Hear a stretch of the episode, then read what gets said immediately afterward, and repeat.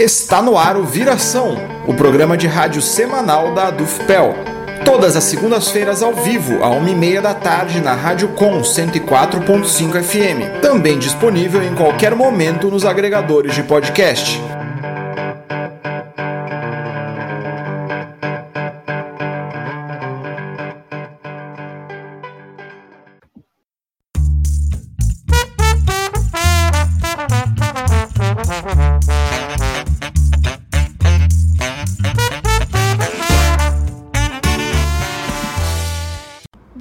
Tarde. Estamos aqui para mais uma entrevista especial do programa Viração gravado de casa. Eu, Gabriela Vensky, jornalista da DUFPEL, irei entrevistar as professoras e diretoras da DUFPEL, Miriam Cristiane Alves e Larissa Dallagnol da Silva, a acadêmica de enfermagem da UFPEL, Curai, e o usuário dos serviços de saúde mental de Pelotas, Claudionei Fernando. Miriam é também docente do curso de Psicologia da UFPEL e conselheira do Conselho Regional de Psicologia do Rio Grande do Sul. Larissa é professora do curso de Terapia Ocupacional da UFPEL e integrante do Fórum Gaúcho de Saúde Mental. Curai, além de estudante de enfermagem, é pesquisadora em saúde mental e saúde coletiva, militante na luta antimanicomial e representante da coletiva de mulheres ouvidoras de vozes Vanilda Silva. Claudionei Fernando também é presidente da Associação dos Usuários dos Serviços de Saúde Mental de Pelotas e coordena a Comissão de Saúde Mental, vinculada ao Conselho Municipal de Saúde. Informamos que esta edição do programa Viração foi gravada no dia 16 de dezembro. Boa tarde, sejam todos bem-vindos ao programa Viração. Olá, boa tarde, queridos ouvintes. É uma satisfação enorme estar aqui com vocês novamente, debatendo esse tema tão importante. Boa tarde a todas, todos, todes. Queremos aqui agradecer né, o convite da sessão sindical para estarmos aqui, né, e como a Lari disse, um, um, tema de extrema importância para a vida de todas as pessoas. Boa tarde, ouvinte do programa, né, meu nome é Claudionei, eu queria agradecer pelo convite também, porque eu sou militante da luta antimanicomial, né, e nós estamos aí para se fortalecer e lutar pelos direitos dos usuários. Boa tarde, pessoal. É uma satisfação enorme estar aqui hoje a convite da DUFPEL é, principalmente para falar desse tema tão pertinente, a, a, ainda mais né, em contexto pandêmico. Então, agradeço o convite muito obrigada. Para começar, eu vou perguntar para a Larissa sobre essas, esses encerramentos de portarias em políticas nacionais de saúde mental que o Ministério da Saúde declarou recentemente que irá revogar algumas portarias e encerrar alguns programas do SUS em saúde mental. Eu gostaria de saber o que isso significa para a população e quais os principais programas que correm risco. Isso, esse retrocesso vai impactar né, em, toda, em todo o território nacional, considerando né, que as, as políticas públicas de, uh, para pessoas que fazem uso abusivo de substâncias psicoativas, principalmente, né, uh, referendando então a questão da comunidade terapêutica como princípio, né, de tratamento, né, como única modalidade de tratamento, e nós, uh, como já temos acesso a vários relatórios nacionais, né, da, não só das comunidades terapêuticas, mas também, né, dos hospitais psiquiátricos, nós temos a preocupação né, porque esses relatórios eles apontam violações de direitos humanos. Então, uh, para nós, né, pensar a saúde mental é importante trazer que não existe saúde mental, política de saúde mental sem democracia.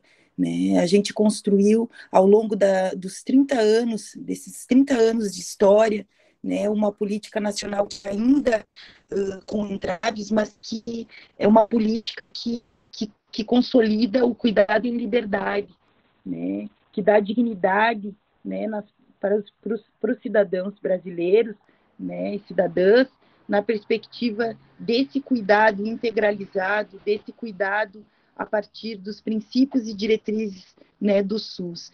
Então, uh, além de impactar né, uh, para os usuários, pessoas que usam drogas, também nós vamos ter um impacto né, no, no, no, processo que eles estão conduzindo e nesse percurso eles querem tornar né, os serviços substitutivos portas de entrada como ambulatórios. Isso é muito negativo no ponto de vista do cuidado, né? Porque a gente entende que o cuidado, né, em liberdade dentro dos serviços substitutivos, ele é interdisciplinar, né?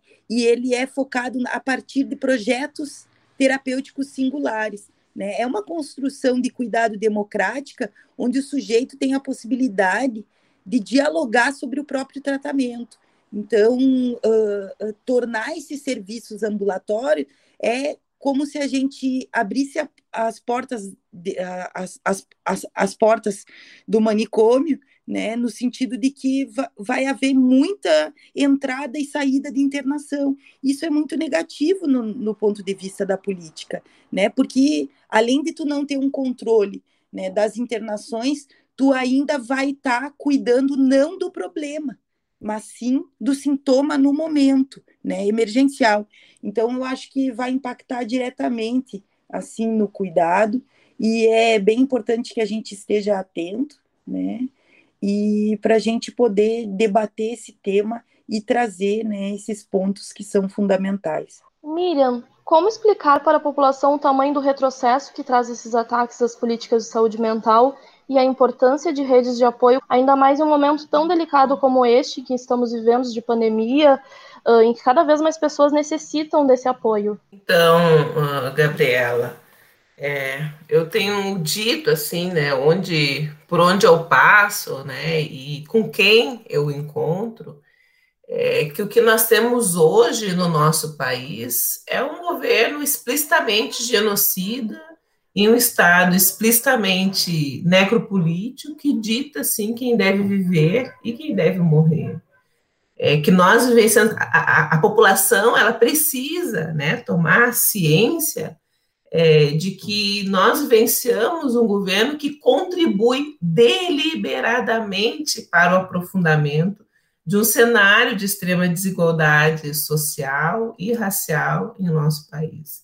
E com a pandemia, né, escancar-se de diferentes pandemias, a gente tem dito, né? Diferentes pandemias passaram a, a ficar na vitrine aí do nosso país. A gente pode falar da pandemia do racismo, que mata o povo preto, a pandemia do machismo, que mata as mulheres, a pandemia do classismo, que mata o pobre, e agora, né, dezembro, vem esse, uh, essa, mais esse assalto à população, que é, é, entre aspas, a pandemia do manicômio, cuja lógica é o encarceramento, é o extermínio da loucura, é, é o genocídio novamente, né, do nosso povo. Então, é, eu tenho dito por onde eu passo que a defesa dos nossos direitos só será possível com o povo na rua, com o povo mobilizado, e que é isso que a gente começa a fazer, que nós estamos fazendo nacionalmente, é, na perspectiva assim de não permitir né, que esse revogaço é, aconteça e dizendo é, que esse projeto genocida deste governo fascista ele não pode continuar o seu curso. Né? Então, o povo ele precisa tomar consciência da gravidade da situação que é geral no país e que é no conjunto das políticas públicas, não só na saúde. O ataque não é só no SUS, que começa, inclusive, lá com a emenda constitucional 95 em 2016. Né? Então, a gente tem um curso aí de ataques a direitos, de ataque à população e eh, de construção deliberada né, da morte do povo neste país. Então, é, eu acho que muitas estratégias são importantes para dialogar com a população, para que fique explicitado o tamanho deste retrocesso. Né? E um dos espaços é esse, por exemplo. Né? E outros tantos espaços que a gente precisa construir e que a gente precisa, inclusive, visibilizar a partir das nossas redes de relações, a partir dos diferentes movimentos sociais. Quer dizer, é, essa, essa discussão ela não pode ficar restrita ao movimento de luta antimanicomial. Por quê? Porque a gente está falando da saúde do povo brasileiro, a gente está falando do sistema único de saúde. Né? Então, é, essa discussão ela precisa entrar para os diferentes movimentos sociais, movimento negro, movimento LGBTQIA+, movimento indígena, enfim, todos aqueles e aquelas é, que vêm sendo atacados por esse governo genocida e fascista. Claudionei, quais serviços serão afetados em Pelotas com essa medida do governo federal e o que significa para ti, como usuário dos serviços de saúde mental, essa medida? Uh, então, boa tarde, Gabriela. Boa tarde, ouvintes do programa. Uh, eu sou militante da luta antimanicomial, sou presidente da associação, sou vinculado ao Conselho Municipal de Saúde, coordeno a Comissão de Saúde Mental. Uh, a luta nossa é o ano todo, né? Quem trabalha na saúde mental e sofre esse tipo de retrocesso, esse desmonte que está tendo, uh, esse retrocesso vem de longa data, vem de vários tempos, né? Então a gente só, só podia esperar esses ataques do governo Bolsonaro, né? Porque eu acho que tem vários trabalhos, trabalho aqui da cidade de Pelotas que não funcionam muito bem como centro de atenções psicossociais, né? Quem está ali no controle social sabe muito bem o que eu estou falando, né? Uh, o, uh, eu gravei ontem eu tive no contraponto, né? Uh, a gente tivemos no contraponto gravando também no contraponto. A gente gostaria de ter as equipes completas, né? né, no Centro de Atenções Psicossociais, gostaria do Centro de Atenções Psicossociais funcionando também, né, de segunda a segunda, mas já é uma, uma luta para a gente manter os serviços funcionando de segunda a sexta, né, porque eu acho que o Centro de Atenções Psicossociais vai ser mais afetado aqui na cidade de Pelotas, com esse retrocesso, esse desmonte que está tendo, porque já está sendo afetado, porque tem muitos trabalhadores do Centro de Atenções Psicossociais, falta trabalhadores, tem vários tipos de problemas que a gente tem que resolver no Centro de Atenções Psicossociais. E a gente sabe que a gente tem um manicômio privado na cidade de Pelotas, né? Então, a gente nunca vai andar para frente a saúde mental aqui no município de Pelotas, sempre vai andar de ré porque a gente tem um manicômio na cidade de Pelotas. A gente tem que desconstruir a gente tem que tirar o manicômio de próprio de, nós, de dentro de nós, né? Para fechar o manicômio, né? Então a gente nunca vai andar assim para frente, né? A gente sempre vai dar um passo para trás, né? Com o manicômio aqui na cidade de Pelotas. Então, Gabriela, acho que é importante a tua fala, que tu perguntou para mim, que vai, vai ser vários serviços que vai ser afetado com esse retrocesso, esse desmonte que está tendo aí a nível nacional, né? Então, o Centro de Atenções Psicossociais é um deles, né? Tá certo, tá certo que eles investem em hospitais psiquiátricos, em comunidade terapêutica e não investem no Centro de Atenções Psicossociais. Eu sou um exemplo disso, Gabriela, porque eu tive no CAPS. Há 12 anos eu tive no CAPS. E eu sei como funciona uma gestão uma gestão que funciona, que investe no serviço. E eu digo aqui para os ouvintes do programa que os CAPs funcionam com a estrutura que deveria de ter, com o investimento que deveria de ter, e não investir em manicômio e comunidade terapêutica. Não é o manicômio e a comunidade terapêutica que vai resgatar o usuário para a sociedade, que vai retomar a sua vida. É o Centro de Atenções Psicossociais. Então a gente estamos na luta, né? Estamos se articulando a nível nacional para a gente lutar pelos nossos direitos como usuário, né? Porque quem já passou em manicômio, como eu passei e passei em CAPS, sabe o que eu estou falando, né, cara? Porque a gente tem que lutar pelos nossos direitos. Não é um governo um, um governo que tem aí a nível nacional que quer tirar o direito dos usuários tanto dos usuários como dos trabalhadores. Então vai afetar muito nós aqui. A gente sabe que que eles mandam dinheiro pro, aqui para o hospital psiquiatra e não investe na RAPS do município. Então fica como sucateado serviços aqui do Centro de Atenções Psicossociais, a RAPS do município. É isso que eu quero dizer para ti, Rafa, Gabriela, porque vai afetar muito o Centro de Atenções Psicossociais. Curai, hoje o orçamento federal vai prioritariamente para serviços privados, como até o Claudio Ney já citou aqui, manicômios e comunidades terapêuticas, e tem diminuído cada vez mais para os cuidados dos serviços públicos e abertos, como CAPs, unidades básicas, consultórios de rua, entre outros. Eu gostaria de saber de que forma o encerramento dessas políticas de saúde mental impactam na gestão municipal e como podem contribuir para o aumento da desigualdade. Sim, hoje o redirecionamento desses recursos ele já é para o manicômio, né? Ao passo que o centro de atenção psicossocial é, não são destinados recursos. Existe sim um subfinanciamento e a precarização desses serviços que às vezes não tem como oferecer nem materiais para os profissionais trabalharem. trabalharem. E em muitos lugares esses profissionais eles acabam retirando do próprio bolso para conseguir manejar né, o funcionamento do CAPS.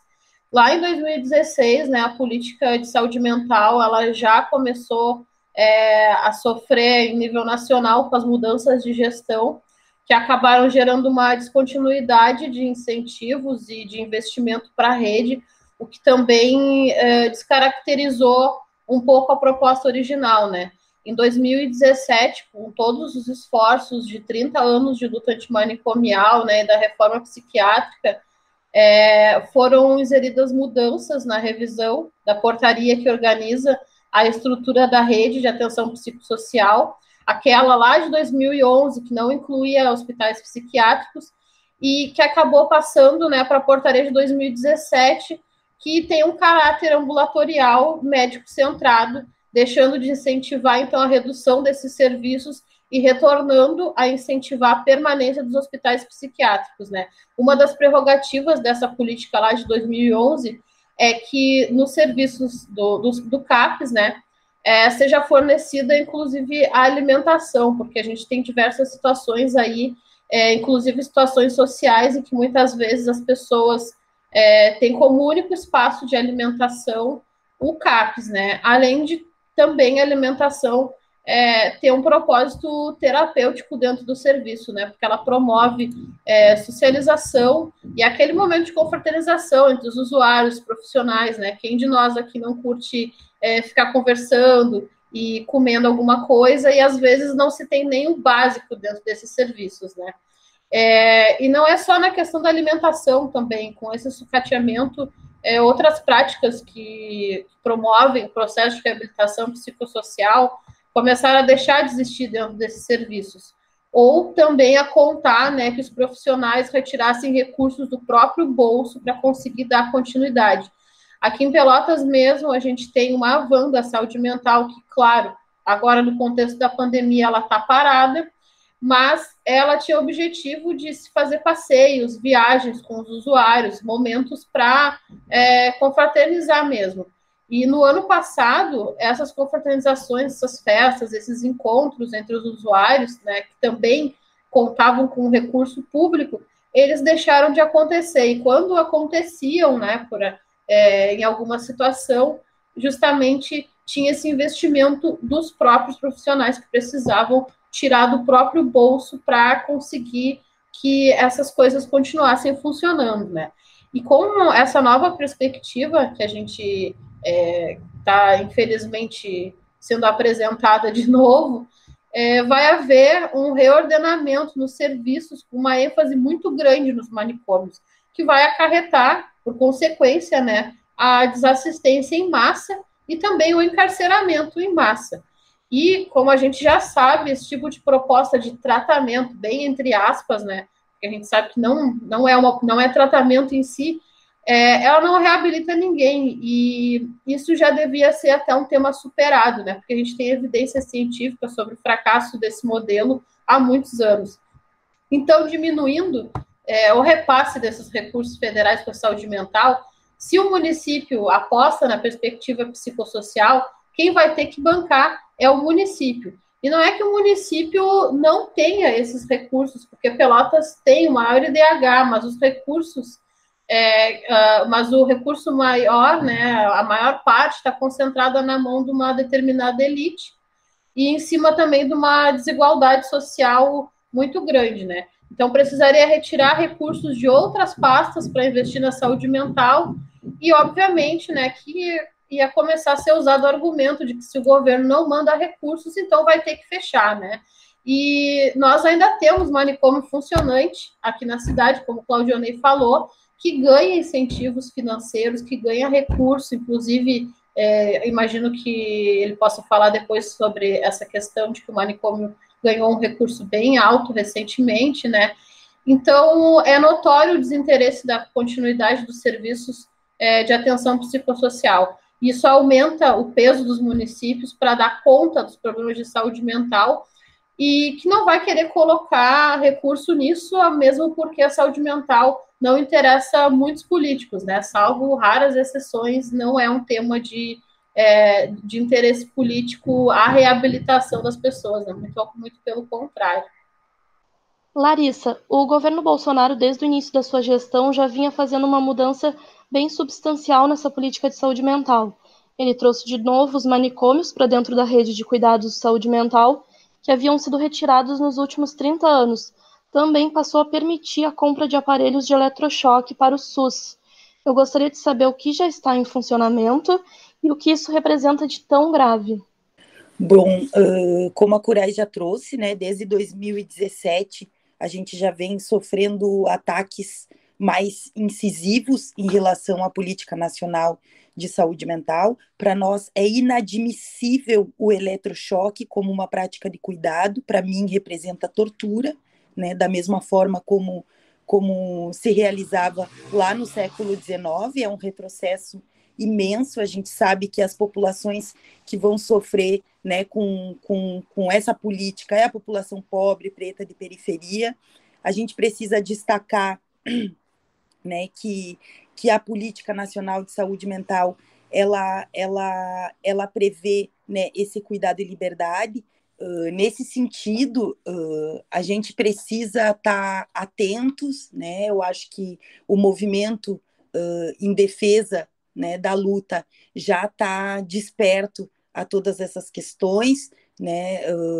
a gente sabe que o eletrochoque ainda é prática de muitos hospitais psiquiátricos que estão por aí, né? Essa é uma luta muito importante, né, da militância antimanicomial, principalmente no que diz respeito uh, a situações de violações de direitos humanos. Nós já temos vários materiais, relatórios, né, tanto da, do CFP, uh, que, que foram protagonistas né, na inspeção de hospitais psiquiátricos apontam inúmeras violações de direitos humanos que vão além do eletrochoque, como o uso de como o não uso de lençóis né, para pessoas que estão internadas, né, com o discurso de que essas pessoas podem uh, cometer algo contra a própria vida. Né? Nós temos, uh, não usam travesseiro da mesma forma com com esse discurso, mas o que a gente precisa perceber de todas essas violações que vai desde do momento que o sujeito acorda até a hora que ele vai dormir, né? Uh, a gente precisa uh, abraçar um discurso que é o seguinte: se foi incluído na RAPS o manicômio, então nós não somos mais RAPS, nós voltamos a ser serviços substitutivos. Né? E essa é a nossa luta. Né? A nossa luta é para que a gente consiga consolidar uma rede robusta para que gradativamente, né, de acordo com a lei 10.216, a gente faça um planejamento de fechamento desses hospitais psiquiátricos, né, com a garantia de que essa rede pode ser potente e de cuidado. A exemplo do que nós temos em Pelotas, né? Nós temos em Pelotas a maior rede de atenção psicossocial do Estado. Em contrapartida a isso, como já trouxeram os colegas, nós temos um manicômio. Isso, isso representa uh, né, que isso representa uma limitação, inclusive para a própria rede, porque é muito fácil, né, uma linha muito tênue entre entre a violação né, e o cuidado de fato. Então, nós precisamos estar atentos, né? nós precisamos discutir essa temática, problematizar a RAPS, problematizar o conceito da rede de atenção psicossocial pela inclusão né, das comunidades terapêuticas e dos hospitais psiquiátricos e, e trazer para a população uh, que, uh, que uh, como o Padilha né, ele foi processado, que foi, que foi nosso ex-ministro da Saúde, ele foi processado por dizer na, na Assembleia Legislativa que uh, uh, loucura não se prende, loucura não se tortura. E, de fato, né, é, é misógino, né, é, é, mesquinho, é reducionista, é, é, é, é extremamente inconstitucional, nós podemos dizer, né, que essas práticas continuem se perpetuando, né, vista que nós temos uma lei firme né, no, no, no Brasil em relação à reforma psiquiátrica brasileira. Miriam, como a política de saúde mental funciona hoje e quais são os seus principais pilares? Eu gostaria que tu explicasse um pouco mais para que a população pudesse entender como funcionam essas políticas. A, a Lari trouxe aqui alguns elementos, né? Mas eu vou, eu, eu vou iniciar pensando, então, no, no ideário da reforma psiquiátrica brasileira, que sempre foi a extinção dos manicômios. Extinção dos manicômios. E a construção é, realmente né, de serviços é, que fizessem, né, que tomassem o lugar dos manicômios, mas pensando no cuidado em liberdade.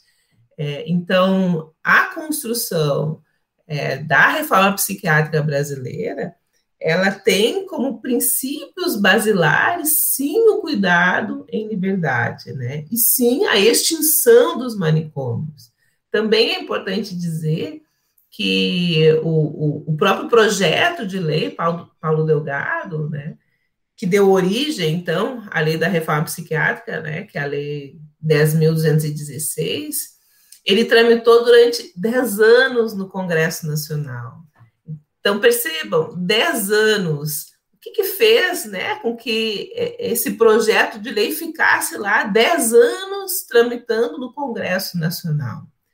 É, por que isso? Por que, que isso acontece? Né? Aconteceu no nosso país, enquanto vários estados já tinham as suas leis de reforma psiquiátrica estaduais, é, a nossa lei federal foi promulgada em 2001, né, ficando 10 anos lá parado. É, e nesse período, é, nós precisamos fazer um conjunto de negociações, inclusive. E eu diria que aqui, inclusive, de concessão, para que é, a lei é, viesse, né, é, fosse então promulgada é, e que nessa concessão a gente tinha ali a perspectiva, sim, de avançar significativamente, e como de fato aconteceu, na implementação de um conjunto de serviços que pudessem de fato construir ou destruir os manicômios e construir é, serviços de cuidado em liberdade em liberdade. E aí, quando eu falo em destruir o manicômio, eu estou falando destruir o manicômio físico, mas também os manicômios mentais, né? Ou o manicômio mental. É, e porque é importante a gente compreender, quando a gente fala do manicômio, a gente está falando de uma lógica, de um modus operandi é, que está vinculado ao não cuidado em saúde mental. Não dá para dizer que tem cuidado aí, é o não cuidado de fato. Bom, da promulgação da lei para cá, é, foram sim criados e aperfeiçoados um conjunto de serviços. Aqui já foi citado os CAPs, por exemplo. É, tem as oficinas de geração de renda, as oficinas terapêuticas, os residenciais terapêuticos, que ao longo dos anos foi configurar RAPs. E como a Larissa muito bem falou, na medida em que a gente passa a vivenciar esse retrocesso da saúde mental e com a inclusão dos hospitais psiquiátricos na RAPS, bom, a gente é, deixa de ter aí uma RAPS alinhada com essa perspectiva é, da extinção dos manicômios e do cuidado em liberdade, né? Então, como a Larissa muito bem diz, né, se o manicômio entrou da RAPS, a RAPS não nos serve mais, né? Porque não é essa rede de atenção psicossocial é, que a gente vem construindo aí há, há mais de 30 anos, né? Então, é notório que nos últimos, pelo menos nos últimos quatro anos, a saúde mental ela passou a vivenciar um processo grave assim, de retrocessos na perspectiva do cuidado em liberdade, né, da desinstitucionalização, né, que levou, por exemplo, à criação desses vários serviços, inclusive os CAPs. Ou seja, é, os avanços conquistados pelo movimento de luta antimanicomial já se encontravam num cenário de retrocessos, como já foi apontado aqui, né, por vários né, dos meus colegas. E aí a gente pode citar a inclusão das comunidades terapêuticas na RAPS, isso foi sim um grande retrocesso, e hoje a gente está é, é, vivenciando aí os efeitos da inclusão das comunidades terapêuticas na RAPS, isso se dá em 2016, se não estou enganada, a extinção da política de redução de danos, um outro retrocesso, quer dizer, a política de redução de danos não existe mais, gente. E a gente tem aqui é uma política de saúde mental, né, de cuidado para as pessoas é, usuárias de álcool e outras drogas, extremamente efetiva e que não existe mais a partir desse desgoverno que nós temos no nosso país é, a ampliação de leitos em hospitais psiquiátricos. O que, que, a lei da reforma dizia?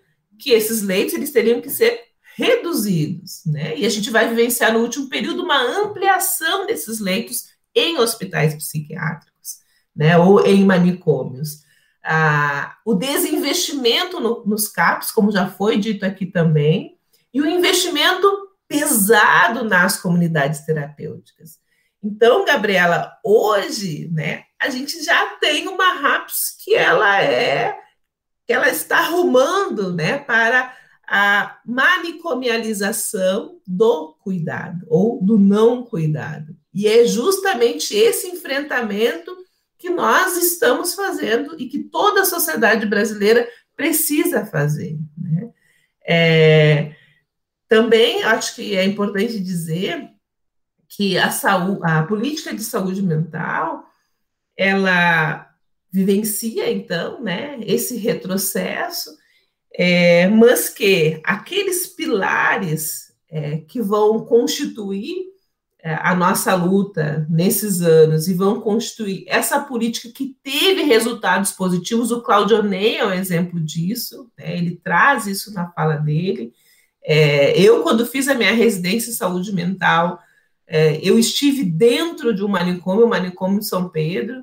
É, eu lembro que na minha turma de residentes, é, nós conseguimos tirar o eletrochoque de dentro do São Pedro, que isso foi lá em 2001, se eu não me engano, foi em 2001, 2002, não, foi 2001, que nós tivemos a visita do é, saudoso uh, Carrano, e o Carrano, uma figura importantíssima né, na luta antimanicomial, inclusive é, a história dele produziu o filme Bicho de Sete Cabeças, e na época ele visitou, né, visitou São Pedro, ele estava fazendo aí visitas em vários manicômios para denunciar, e, e aí naquela oportunidade, junto com ele, a gente denunciou a existência do eletrochoque no São Pedro, e a partir dali a gente conseguiu tirar é, o eletrochoque é, dentro do São Pedro, por exemplo. E na época, sim, né, nós tínhamos uma perspectiva de que o Hospital Psiquiátrico São Pedro deixasse de existir, a gente trabalhava nessa perspectiva, e hoje é o contrário, né? Hoje a gente tem um maior investimento nesse grande manicômio é, que ceifou vidas ao longo de anos no, no nosso estado né, e no nosso país. Também eu quero aqui novamente dizer que a emenda constitucional 95 ela é um dos grandes balizadores deste retrocesso, né, pois o Estado ele deixa investir, deixa de investir no Sistema Único de Saúde E, obviamente, que se tu deixa de investir no SUS, tu vai deixar de investir na saúde mental, né? E é, como a gente tem aí os interesses, sim, de uma elite, de uma elite é, que não quer, né, abrir mão dos seus privilégios, dos seus privilégios do capital, é, e que se utilizam dessa conjuntura, que se utilizam, inclusive, deste governo, é, para manter esses seus privilégios e tirar da população, tirar do povo esses direitos conquistados. Então, novamente, né, nós estamos na luta para a manutenção dos nossos direitos, daquilo que foi conquistado no processo de redemocratização do país. Então, é, Gabriela, infelizmente, né, eu tenho que te dizer que a política de saúde mental que, que, que hoje a gente tem, ela não funciona como deveria funcionar, porque seus principais pilares estão sendo é, atacados, ceifados, principalmente por este atual governo, né? Pilares esse que é extinção dos manicômios, pilar esse que é o cuidado em liberdade. Uh, vou pegar esse gancho da professora Miriam e falar também que, assim como diversos direitos já conquistados, as políticas de saúde mental também são fruto de uma intensa luta de mais de 30 anos. Uh, eu gostaria de saber da CURAI de que forma os movimentos estão se organizando em Pelotas frente a essas medidas, e da Larissa se o Fórum Gaúcho de Saúde Mental já está se mobilizando neste momento e o que está planejando, e do Claudionei, o que tem sido planejado pela Associação dos Usuários dos Serviços de Saúde Mental de Pelotas. A gente pode começar pela Curar, e depois a Larissa, e depois o Claudionei. Então, Pelotas tem um movimento social e político de resistência antimanicomial bem forte aí, né? Mesmo porque é, esse local que gera exclusão e adoecimento, que é o manicômio, ainda existe e é funcionante aqui na cidade de Pelotas. Porém, do outro lado, também a gente tem grupos de pesquisas em saúde mental e saúde coletiva bem fortes dentro da universidade e que também são grupos que, até onde eu acompanho, são grupos politizados, né? E, que, e também os grupos né, que são embasados no movimento internacional de ouvidores de vozes. A gente tem aí a Associação de Usuários de Serviços é, de Saúde Mental de Pelotas, que também participa ativamente na luta né, e no controle popular em saúde, é, potencializando o território né, no enfrentamento aos retrocessos. É, nós temos também agora a configuração também de uma frente ampliada aqui para Pelotas, né, especificamente aqui no Rio Grande do Sul, visto que a gente já tem essa movimentação de usuários, trabalhadores, é, familiares, estudantes, a gente já tem essa movimentação a nível nacional, né, essa estruturação, mas aqui em Pelotas, a, além do, do, do, fórum, né, a gente está é, se, se juntando, né, e unindo forças para é, mobilizar essa rede para que mais pessoas também tenham a, acesso, né, a, a tudo isso que está acontecendo e também possam somar nessa luta. Bom, o que eu poderia dizer do Fórum Gaúcho de Saúde Mental é que nós encaminhamos uma nota ao Conselho Estadual de Saúde, né, trazendo nossa indignação em relação a essa possibilidade de revogar essas, esses decretos e portarias tão importantes na política nacional de saúde mental. Uh, também aconteceu uma audiência pública em relação ao surto de Covid do Hospital Psiquiátrico São Pedro e Colônia de Itapuã, né? Já foram 10 mortes uh, sem respostas, né, a essas situações que as pessoas vivenciaram sem dignidade de poder, né, velar as pessoas que são tão queridas não só, né, para a rede, mas também para a Nau da Liberdade, que surge a partir né, do Hospital Psiquiátrico São Pedro como uma potência né, da arte né, transformar, né, a partir do teatro, né, as nossas expressões maiores, né, em relação a tudo que se vivenciou no passado e o que nós não vamos permitir que aconteça no nosso presente e futuro. Né? Não, não, não, não, não daremos passos atrás. Uh, agora, também pela manhã, nós recebemos a notícia né, que essa pauta não entrou na CIT, e isso, isso, uh, isso se dá né, por conta de toda essa mobilização nacional né, que vem acontecendo ao longo das duas últimas semanas. Né? Então, é importante que a gente uh, possa estar tá pressionando né, as autoridades né, a, a perceber né, que, que revogar essas portarias e decretos vai prejudicar imensamente a vida de muitas pessoas.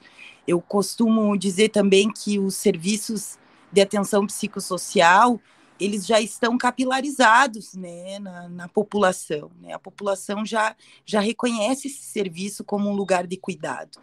Então, essas mobilizações elas estão acontecendo uh, e, e, nesse sentido, o Conselho Estadual de Saúde uh, já tomou posição, né? Nós vamos uh, abraçar uma pauta né, sobre saúde mental para estar tá discutindo todas essas quase 100 portarias e decretos, e vamos seguir na luta sem baixar a cabeça, porque essa luta é uma luta contínua, como o Claudionei já bem disse, é uma luta do dia a dia, é uma luta que não cessa, essa não é a primeira vez né, que nós sofremos ameaça em relação a esse movimento de luta, né? Então, o que eu quero trazer aí para todos os nossos companheiros, companheiras que estão nos escutando, é que venham venham compor né, com esse movimento, curem né, as referências uh, de saúde mental que nós temos, que são muitas aqui na nossa cidade, porque uh, a nossa cidade foi uma cidade que foi protagonista histórica,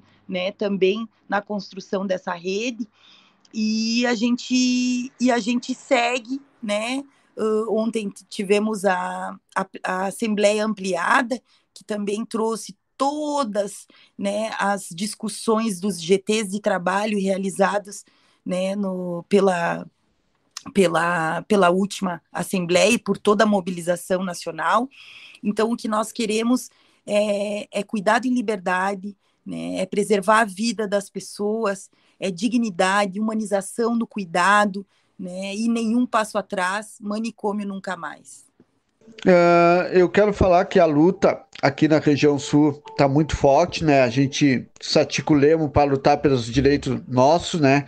E, e, eu que sou representante dos usuários, sou coordenador da Comissão de Saúde Mental, né? Então a gente está muito forte nessa luta, né?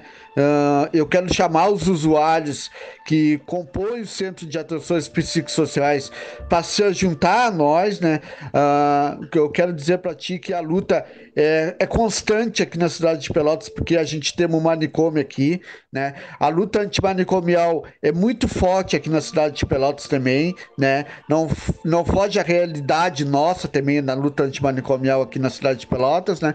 Então eu quero dizer para ti que para quem já teve dentro do manicômio sabe que é, que, que é desumano lá dentro, né? E eu acho importante cuidar de liberdade. Eu acho que eu acho que é, louco a gente não se prende, a gente se cuida de louco. A gente se cuida, se trata os loucos, né? No centro de atenções psicossociais. Então, já quem viveu essa vida como eu já vivi, né? E sou militante da luta antimanicomial, a, a nossa luta não vai ser em vão. A gente vamos vencer essa luta, né? E a gente, eu tô chamando os usuários, né? Para compor essa luta junto com nós, como presidente da associação, né? Porque a associação tem 18 anos de resistência e luta antimanicomial, né? É militante da luta antimanicomial, né? Então a associação está muito forte com com o grupo de pesquisa da Universidade Federal, né, os grupos de pesquisa todos, né, então é importante a gente estar tá na luta, lutando pelos nossos direitos e lutando por uma rede de CAPs que funciona aqui na cidade de Pelotas. E a gente gostaria de ter um, né, um assim como um hospital geral, não um manicômio, né? Porque o hospital geral ganha mais verba que o manicômio, né? E a gente sabe que funciona mais que o manicômio, né? Então a gente sabe que uh, a gente, louco, a gente não se tranca, a gente se cuida e se trata os loucos, né? Então não é viver trancado 20, 30 anos dentro do manicômio e a família da pessoa se esquecer de nós lá dentro, né?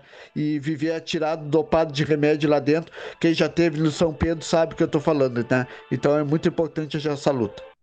O Viração agradece a presença de todos vocês e para finalizar, tem algo mais que vocês gostariam de falar? eu só queria dizer que é, não existe democracia se não tiver liberdade, né?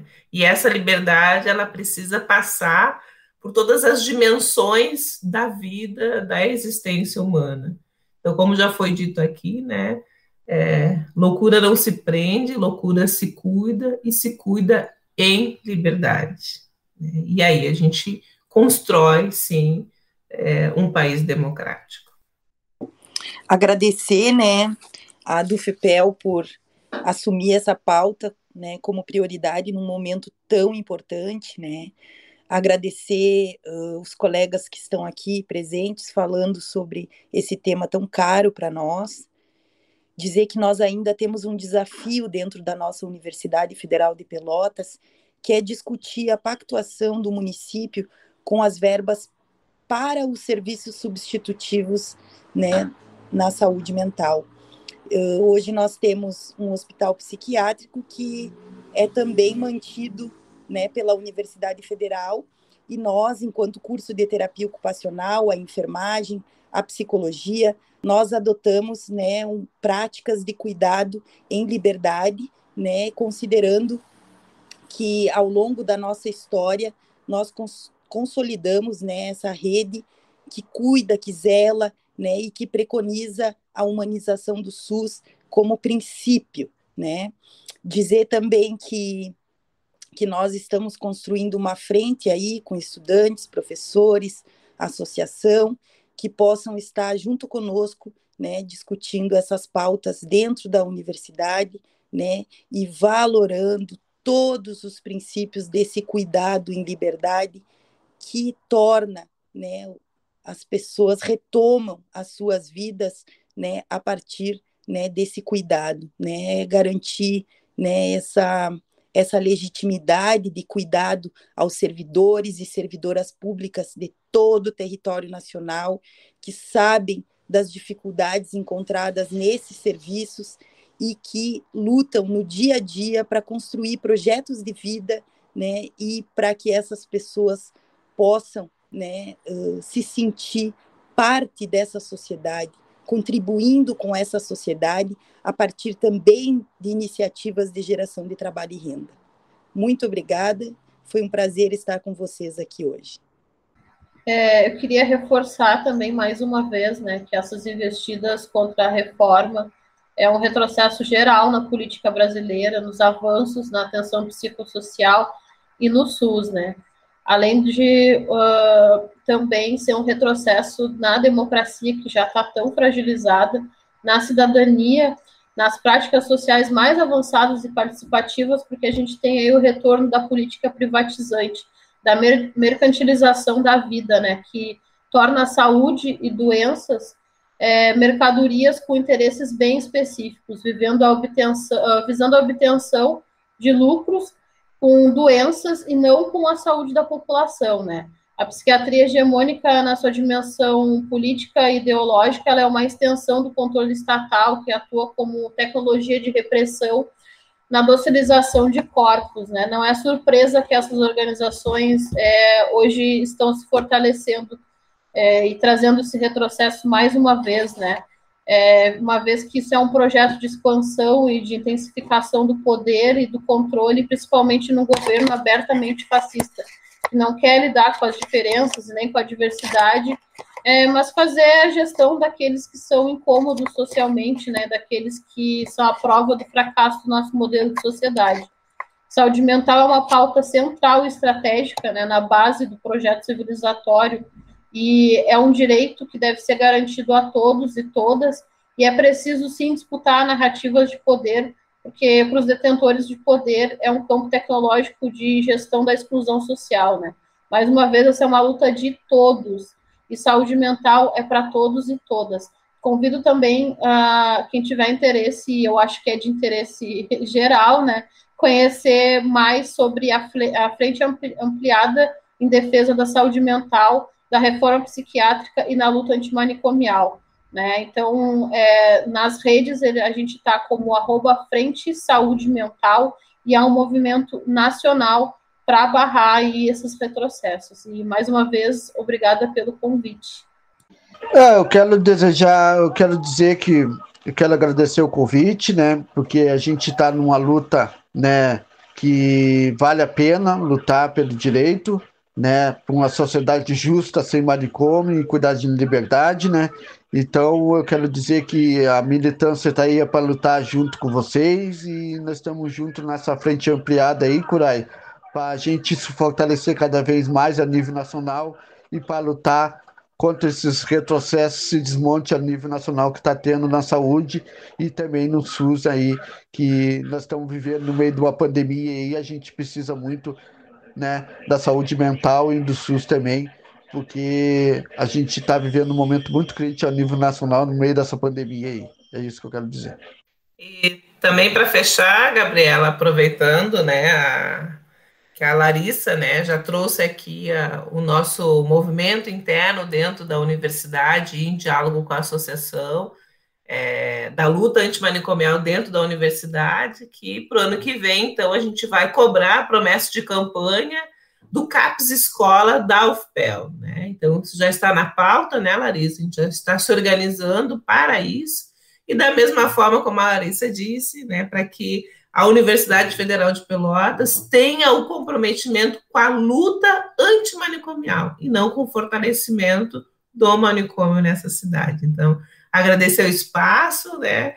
E desejar aí uma boa luta para todas, todos, todes, e que precisamos fincar, fincar o pé, né, firme, e não retroceder nem um passo. Então, boa tarde a todas.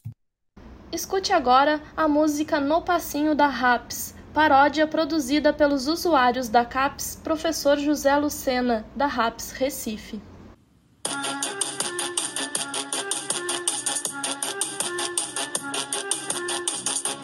Hoje que eu fecho o manicômio de uma vez. É hoje que eu fecho o manicômio de uma vez. O CAPS, ok? O A, ok. Os leitos, ok? Residência, ok. Cuidado em liberdade manicômio não tem vez. Cuidado em liberdade manicômio não tem vez. É hoje que eu fecho o manicômio de uma vez. É hoje que eu fecho o manicômio de uma vez. Usuário, ok? Saúde, ok. Respeito, ok. Cuidado, ok. Cuidado em liberdade, manicômio não tem vez. Cuidado em liberdade, manicômio não tem vez. É hoje que eu fecho o manicômio de uma vez. O programa de hoje chegou ao fim. O Viração é o programa de rádio semanal da Associação dos Docentes da UFPEL, a ADUFPEL, seção sindical do ANDES, Sindicato Nacional. O programa é apresentado todas as segundas-feiras, à uma e meia da tarde, na Rádio Com 104.5 FM. Você também pode ouvir o Viração a qualquer hora, nos agregadores de podcast e no site da Dufpel. O programa de hoje foi produzido, apresentado e editado por Gabriela Vensky. A coordenação do programa é da professora Celeste Pereira, presidente da Dufpel. Na técnica esteve Ivon Naval, da Rádio Com. As músicas utilizadas no programa são de domínio público e podem ser baixadas no arquivo livre de música. Os intérpretes são Marceau, Texas Radio Fish e Dian Key. Para mais notícias, acesse adufpel.org.br e facebook.com/adufpel. Também estamos no Twitter e no Instagram como adufpel. Se tiver alguma sugestão de pauta, envie e-mail para imprensa@adufpel.org.br. Este é o último Viração Inédito de 2020. Nos encontraremos novamente em 2021. Agradecemos a audiência, um bom final de ano e até mais!